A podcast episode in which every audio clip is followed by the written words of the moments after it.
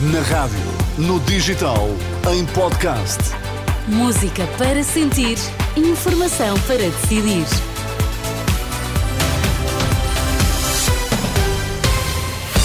Vamos às notícias. Bom dia, Sérgio Costa. Bom dia, O Teresa. que é que temos em destaque? Propostas da AD para a Saúde, a Federação dos Médicos lamenta a ausência de incentivos para a fixação de clínicos no SNS.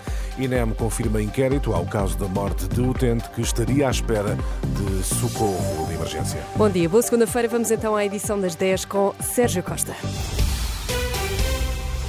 A Federação Nacional dos Médicos lamenta que propostas do, da AD na saúde não incluam medidas para melhorar as condições laborais dos clínicos. Para Joana Bordalo Issá, é natural que cada partido tenha políticas para o setor, mas para a FNAM o importante é criar condições para a fixação de médicos no Serviço Nacional de Saúde. Em relação a políticas de saúde, ah, isso cada partido tem o seu programa. Agora, o que nos interessa é que os médicos se garantam condições de trabalho ah, dignas aos médicos com salários justos, independentemente de qual for a estratégia de política de saúde que se seguir.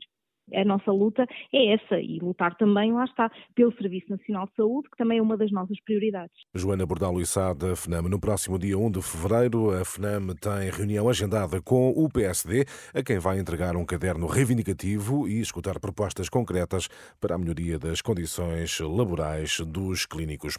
O INEM confirma a abertura de um inquérito ao caso de um homem que terá morrido à espera de socorro. Contactado pela Renascença, fonte do INEM afirma que é preciso esperar pelo resultado da investigação para se conhecerem as circunstâncias da morte. De acordo com o jornal Correio da Manhã, um homem de 65 anos foi encontrado sem vida em casa, em Setúbal, depois de ter ligado três vezes para o INEM durante a madrugada. As chamadas ainda du- duraram eh, alguns minutos, de acordo com o jornal, mas os técnicos nada terão feito quando o homem deixou de atender o telemóvel. Rui Lázaro, do Sindicato dos Técnicos de Emergência Pré-Hospitalar, esclarece que é essencial perceber o conteúdo dessas comunicações. será necessário averiguar eh, o teor da comunicação, da primeira- das primeiras comunicações entre o INEM e o senhor, eh, para que se possa, ao se teria já sido identificado ou não o pedido de ajuda e a necessidade deste pedido de ajuda.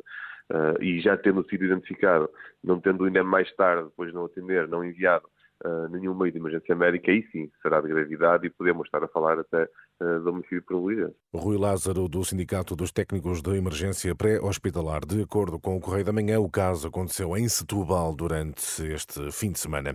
Em três semanas foram vendidas mais de 28 mil embalagens de máscaras. O aumento de infecções respiratórias conduziu hum, muitas pessoas às urgências e fez disparar a venda de máscaras ao jornal digital Eco. A Associação Nacional de Farmácias revela que só no espaço de três semanas foram vendidas mais de 335 mil unidades.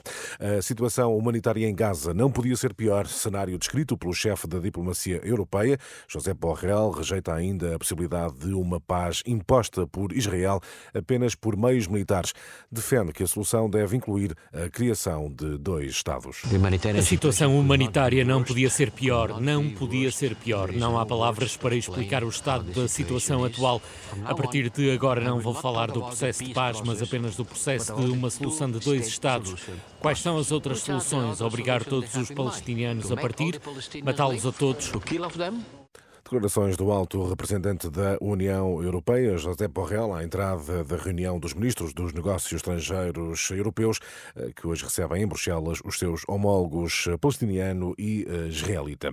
São as maiores manobras militares na Europa em décadas. Perto de 90 mil soldados estão envolvidos nas manobras que a NATO inicia hoje no continente e que vão durar vários meses. O objetivo é treinar a resposta a uma hipotética agressão por parte da Rússia a um Estado-membro da Aliança Atlântica. As manobras envolvem ainda 50 navios de guerra, 80 aviões, helicópteros e drones e perto de mil veículos de eh, combate. São sinais dos tempos, eh, Teresa.